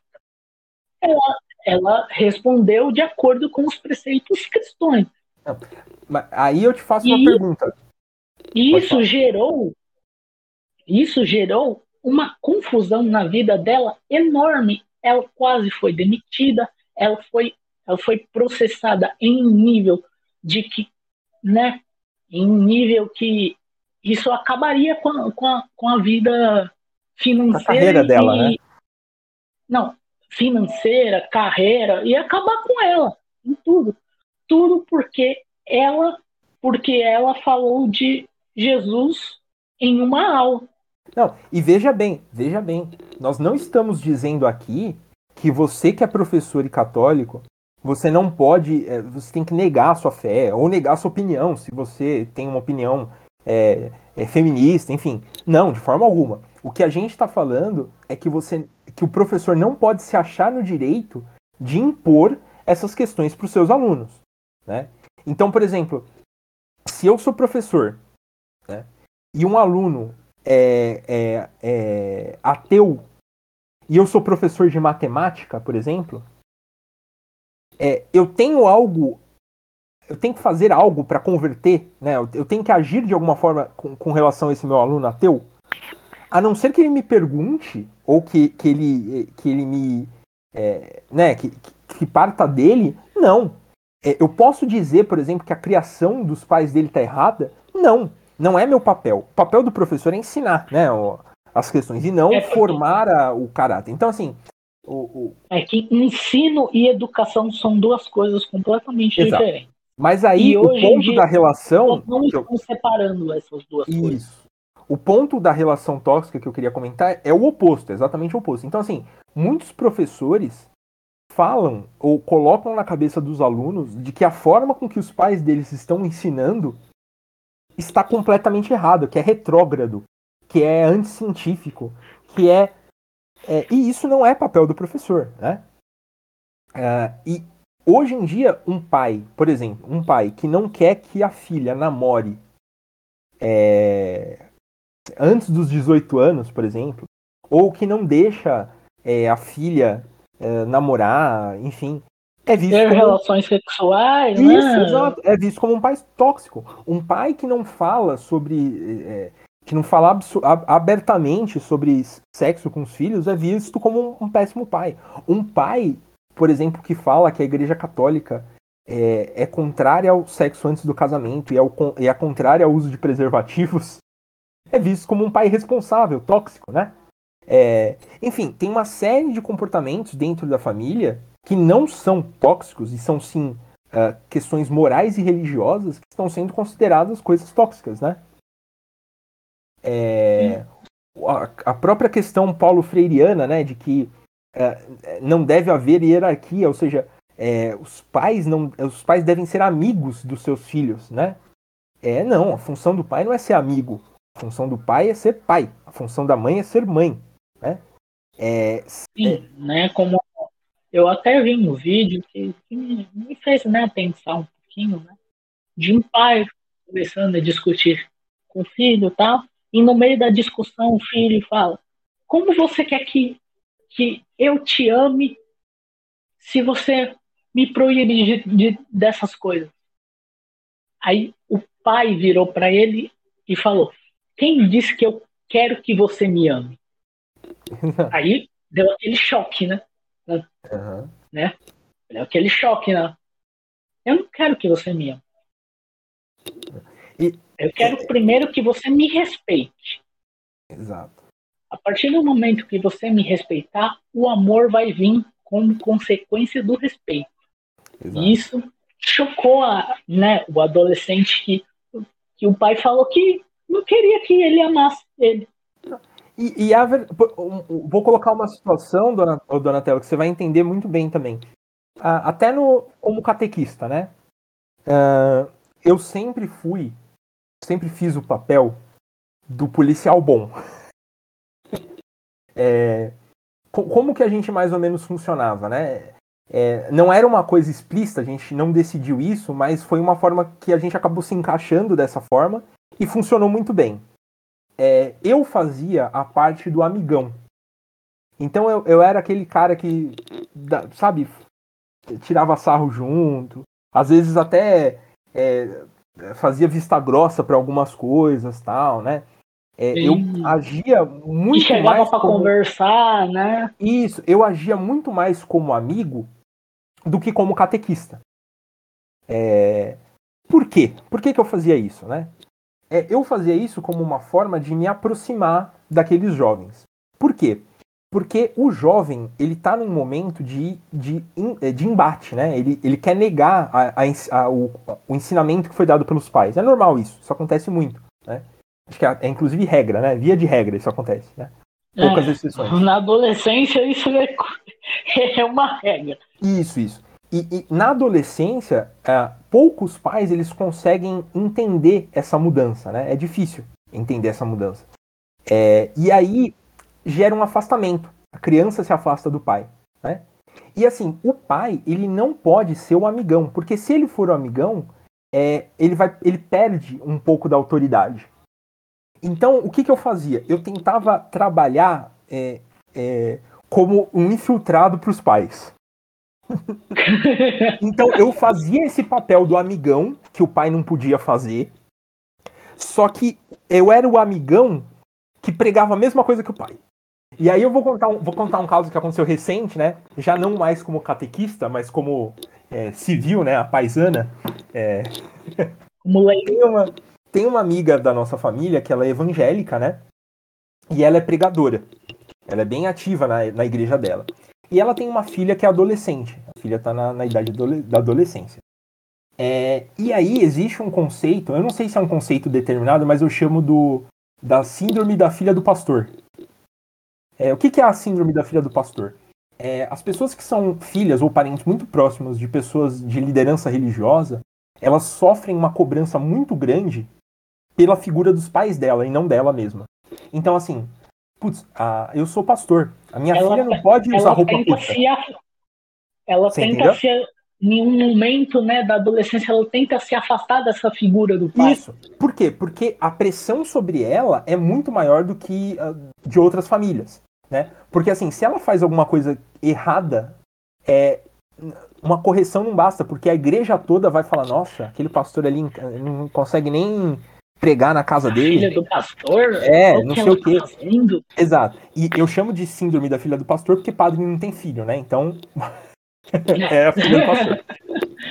É, mas enfim, é, o que que acontece? Essa menina, ela queria é, fazer aquele corte de cabelo que é raspado do lado, né? Sabe? É, e a mãe não, não, não queria deixar, né? Tava batendo, tá, tava batendo na, naquela tecla, né? Não pode, não sei o quê. E aí, o que que eu fiz? A gente acabou, é, a gente foi numa viagem juntos e depois ela veio aqui em casa algumas vezes com a, com a mãe e tal, pra gente conversar, não sei o quê. E aí, cara, é, a mãe dela até ficou. Deu pra ver que ela ficou um pouco brava, sabe? Não brava, mas é, desconfortável, porque eu comecei, eu comecei a jogar pra menina, sacou? Então eu falava assim, não, né, entendo, mas o cabelo é só um corte, né? O cabelo cresce depois. Ela é, mãe, o cabelo cresce depois. Aí, sabe assim, eu tava, eu tava, eu tava No início você, tipo, você meio que ajudou a menina, Isso. né? Isso, exato. Por quê? Por quê?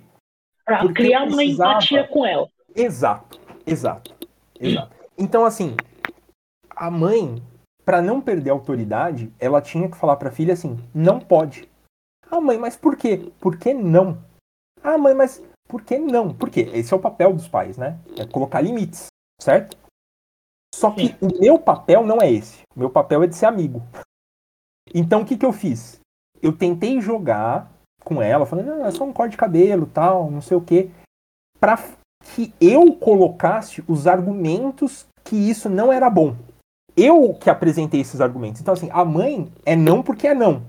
Eu falava não porque, é, mas é, as pessoas às vezes elas julgam muito pela aparência, né? É errado isso, não pode julgar pela aparência. Às vezes pega mal. Você não vê, por exemplo, às vezes o cara é, teve um fulano em tal lugar que morreu porque ele foi confundido por policial. Ele não era policial, mas ele foi confundido, né?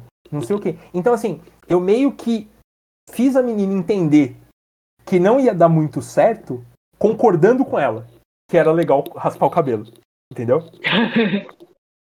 Então é isso. Então, por que, que eu falei isso? Porque é preciso entender que são funções diferentes. Eu pude fazer isso porque eu não sou pai dela, eu não sou mãe dela. Entendeu? Então, é, eu, eu posso atuar como amigo nesse sentido, né? E aí, eu meio que desautorizei a pessoa, mas autorizando. Eu, eu usei um, um meio diferente para chegar no mesmo objetivo, porque eu, a, a minha condição permite. É, hoje em dia, o pai que é rígido, a mãe que é rígida, é visto como pai ou mãe tóxica, né? É, por exemplo, É. é, é, hoje em dia eu entendo muitas coisas que quando eu era menor eu não entendia, né? Eu achava. É, uma vez eu lembro que a minha mãe teve um passeio pro Rock Harry ou pro, pro Play Center e a minha mãe não deixou eu ir. Eu fiquei chateado, não sei o que, né? chorei no dia, não sei o que. Hoje, dia, hoje em dia eu entendo que a, a, a condição de saúde que eu tinha naquela época não permitia que eu fizesse isso. E se minha mãe falasse que eu não podia ir pela minha condição de saúde, iria me chatear muito mais do que ela simplesmente falar que não pode ir. Então é essa questão. Hoje em dia, o pai negar alguma coisa para o filho é visto como algo tóxico. Quando na maior parte das vezes o pai negar alguma coisa para o filho é a expressão máxima do cuidado que aquele pai tem para com o filho, que aquela mãe tem para com o filho, né? Enfim, é basicamente isso. É, é esse o, os pontos. Donatello, você quer comentar alguma coisa nesse sentido? Não, não, só, só comentando né, que a gente lidava principalmente com adolescentes uhum. e é extremamente difícil li, lidar com adolescentes. Eu gosto. Como, como, como, como o Léo falava, ele fazia essa parte do policial bom. É. Eu já era o cara que dava. Por esse meu jeito, eu era o cara que, que freava mais, falava, ó, isso não pode porque a igreja não permite. Uhum, uhum. Por tal, tal motivo, tal. Eu era é. aquele cara mais incisivo e o o Léo era aquele cara mais tranquilo. É, o Donatello e a, e a nossa amiga, né, que fazia essa, essa parte também, eles eram muito mais teóricos, né? Eles sempre traziam leitura, sempre traziam conceitos, sempre traziam uh, documentos, né?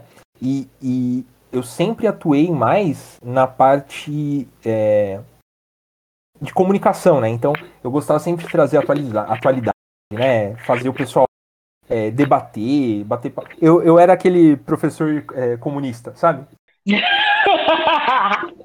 eu fazia, fazia, papel, eu fazia o papel do professor comunista.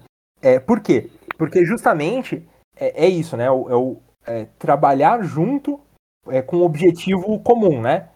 É, então, para que os dois pudessem fazer a parte deles, eu garantia que o pessoal lá não, não, não pegasse raiva, sabe? É, e não entrasse em conflito. É, exato, exato, O que às vezes não adiantava. Né? É. é. os que dois. adolescentes são adolescentes, gente. Não, e tinha a questão interna também, né? Porque o Donatello. Sim. O Donatello é bem. Bem incisivo, outra pessoa que tava com a gente também é bem incisiva. e aí. Eu, eu era o mediador. Se chocava, né? É, eu sempre fui o mediador da situação. Justamente por isso, porque eu entendi, eu entendi o jeito do Donatello, entendi o jeito da outra pessoa e chegava num Não. terreno comum aí. E, e para vocês verem, né? É, no, agora mais cedo no episódio, o Léo falou que ele é mais introspectivo e ele, como catequista, ele era o mais comunicativo. É, é. É, é que, na verdade, cara, na verdade, eu, eu, sou, eu sou um antissocial mais social que eu conheço. É, é assim, é, eu não busco a, a, as interações sociais, mas quando elas acontecem, eu me sinto muito à vontade, eu consigo falar, né? Eu consigo me expressar e tudo mais. É só que eu não busco, né? Então, é, se eu me encontro numa situação social, eu, eu me viro bem até. Eu sempre pedia para eu falar, eu sempre peço para eu apresentar. Eu gosto muito. Eu sou muito falastrão, vocês conseguem ver aí. Mas eu não busco, eu não vou atrás, né? Eu, sou, sou, eu não sou proativo nas amizades, mais reativo, né? Então, isso daí foi um, uma breve uma breve vis, visão, né, de como o que é os relacionamentos e, e como são o, os relacionamentos e o que a gente acha, né, desse conceito de tóxico que estão colocando em hoje. É, quer você quer finalizar aí com o seu ponto, Léo? Então, uh, ah, para finalizar, é, o que a gente queria comentar, né, é que existem relações tóxicas, existem situações em que o convívio prejudica as pessoas e que o mais indicado é que se afastem, né? Mas não podemos confundir o desagradar com, o relacion... com algo, com uma ação tóxica, né? É, muitas vezes os relacionamentos pedem que nós desagrademos o outro, né? Que nós discordamos, é, que, que haja discordância, que haja desagrado, é, para que melhore, né? Então, uma amizade onde as pessoas só se elogiam, mas não criticam os pontos que precisam, não é uma, uma, uma verdade. Uma família onde a, o intuito dos pais é só agradar os filhos, é, não vai gerar um, uma boa educação. Um namoro ou um casamento que a intenção do, dos membros é não desagradar o é, é uma relação que está fadada ao fracasso. Né? Então, assim, um, um casamento ele precisa que os membros queiram agradar um ao outro, sim, mas só agradar não funciona. Essa semana teve um, uma postagem do padre Paulo Ricardo é, falando sobre se é permitido ou qual a opinião dele sobre evangélicos e eh, protestantes e católicos se casarem, né? E aí eu fiz um comentário lá embaixo que eu acho algo complicado. Por quê? Porque o objetivo do casamento é que o casal alcance a salvação e a salvação dos filhos, né? Uh, e nós acreditamos como católicos que a salvação eh, está na Igreja Católica, né? Está em Cristo, mas pela Igreja Católica. É, e a partir do momento que você acredita que a salvação está pela Igreja Católica e o seu parceiro ele não é católico, é, se não houver conflito, não, é, não existe a, a, o desejo que o outro seja salvo. Logo não há amor, logo não há casamento, né? É, então, relações saudáveis, elas, elas precisam de discordâncias e, e, e, situações que hoje são consideradas tóxicas, na verdade, nada mais são do que formas que a sociedade, que as pessoas encontraram uh, de indicar aos outros o caminho correto, né? Uh, então nós não podemos confundir os princípios morais, é, éticos e religiosos do catolicismo é, com é, atitudes tóxicas, né? É, porque isso enfraquece o combate à atitude tóxica. É, um homem bater na sua esposa é uma atitude tóxica. Um homem falar que é, não quer que a esposa saia vestida com roupas provocantes não é uma atitude tóxica, né? Então, a partir do momento que a gente trata tudo como sendo tóxico e trata o homem que nunca agrediu a mulher, nunca a esposa, mas que é, não gosta que ela se vista de forma provocante, é, como sendo tóxico da mesma forma que o homem que bate na esposa, que bebe, que trai a esposa, é, nós estamos colocando os justos no mesmo seio, no mesmo cesto dos justos, né? Nós estamos misturando o joio com trigo, né? Então, é importante para que, que nossa sociedade avance para uma sociedade mais justa, uma sociedade é, melhor para todos, né? É, é importante que a gente saiba diferenciar é, e, e, nós, como católicos, nós temos que nos posicionar sempre, né? Hoje eu fui no, na mídia, estava falando sobre as famílias, e eu adorei a homilia porque ele foi direto ao ponto. Ele tenham filhos, casais que não que já, já estão juntos há mais tempo, tempo tenham mais filhos. É, hoje em dia, se você falar isso, 99% da população vai falar: gente, ter filhos neste mundo? É que, nossa, a, popula a superpopulação do planeta Terra não vai ter mais comida para os golfinhos e não sei o que, enfim. Não, então... e, não, e geralmente as mesmas pessoas né, que, que falam né, de não ter filhos, elas usam um argumento financeiro e são as mesmas pessoas que se, denom se denominam socialistas ou comunistas. Exato, exato. Então, assim, então é, que nós queríamos falar nesse, nesse, nesse assunto relacionamento tóxico é existem relacionamentos tóxicos, mas não permitam que transformem no, os nossos princípios em é, simplesmente atitudes tóxicas, porque o próximo passo é criminalizar, né? Estão criminalizando muito. Ok? Então é isso, pessoal. Espero que tenham gostado. É, compartilhem esse podcast aí com seus amigos, conhecidos, né? Para que a gente possa alcançar mais pessoas. É, e a gente espera você aí nas na, nas né, né, Donatello? O Léo disse quase tudo aí, né? Com, compartilhem, coloquem em debate o que é rea, realmente um relacionamento tóxico. O que, o que é um comportamento que você queira proteger a pessoa, mesmo que você tenha que é criticá-la. O que é, o que é uma coisa? O que é outra? Coloque isso em debate, ouçam o podcast junto com essas pessoas que, que vocês querem debater e, e conversem, né? Conversem que todo mundo chega num, num ponto convergente, né? Então, é isso aí.